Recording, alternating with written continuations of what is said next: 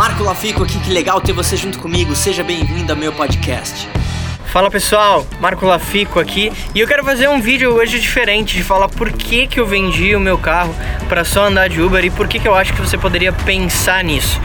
Bom, primeiro de tudo, bom, tô aqui com o José, queria agradecer ele. Primeiro de tudo é que, como empreendedor, eu entendo que eu preciso focar nas minhas habilidades.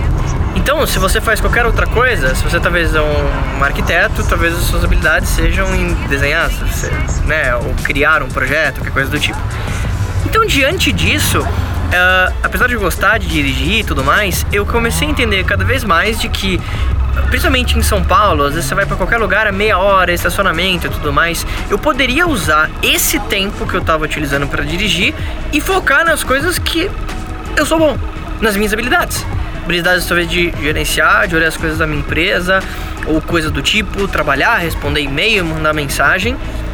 Porque o tempo que eu estou dirigindo, eu não estou monetizando aquele tempo. Pro José, que está fazendo aqui um ótimo trabalho, sim, ele está monetizando. Isso é um negócio dele. Então, é, eu também sou uma pessoa que nunca liguei para carro, qualquer coisa do tipo. Eu não tô falando que não seja legal você ter, mas eu não me identifico com isso, não é a coisa que eu mais queria na vida. E isso, e é o motivo desse vídeo, aumentou minha produtividade assim 100%. Porque agora, literalmente, ao longo de todos os dias que eu tô aqui para lá para cá, viajo e tal, eu ganho horas de produtividade talvez de novo checando e-mail, vendo o que eu preciso fazer, olhando alguma coisa da empresa. E você provavelmente, dependendo do que você faz, ganharia esse tempo de produtividade, né? E aí, claro, vem outra coisa. Então, é, você tem que colocar no papel, claro, mas financeiramente para mim, além de todo esse benefício que para mim era o maior de todos, quer dizer, o ativo mais escasso que você tem é o tempo.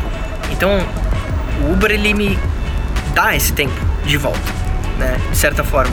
E financeiramente também, pelo menos no meu caso, é um gasto muito menor, porque, de novo, talvez você pague a parcela do seu carro, mas se você colocar no papel entre mão de obra e depreciação e tudo mais, você vai ver que na grande maioria das vezes fica muito mais caro, pelo menos em cidades como em São Paulo.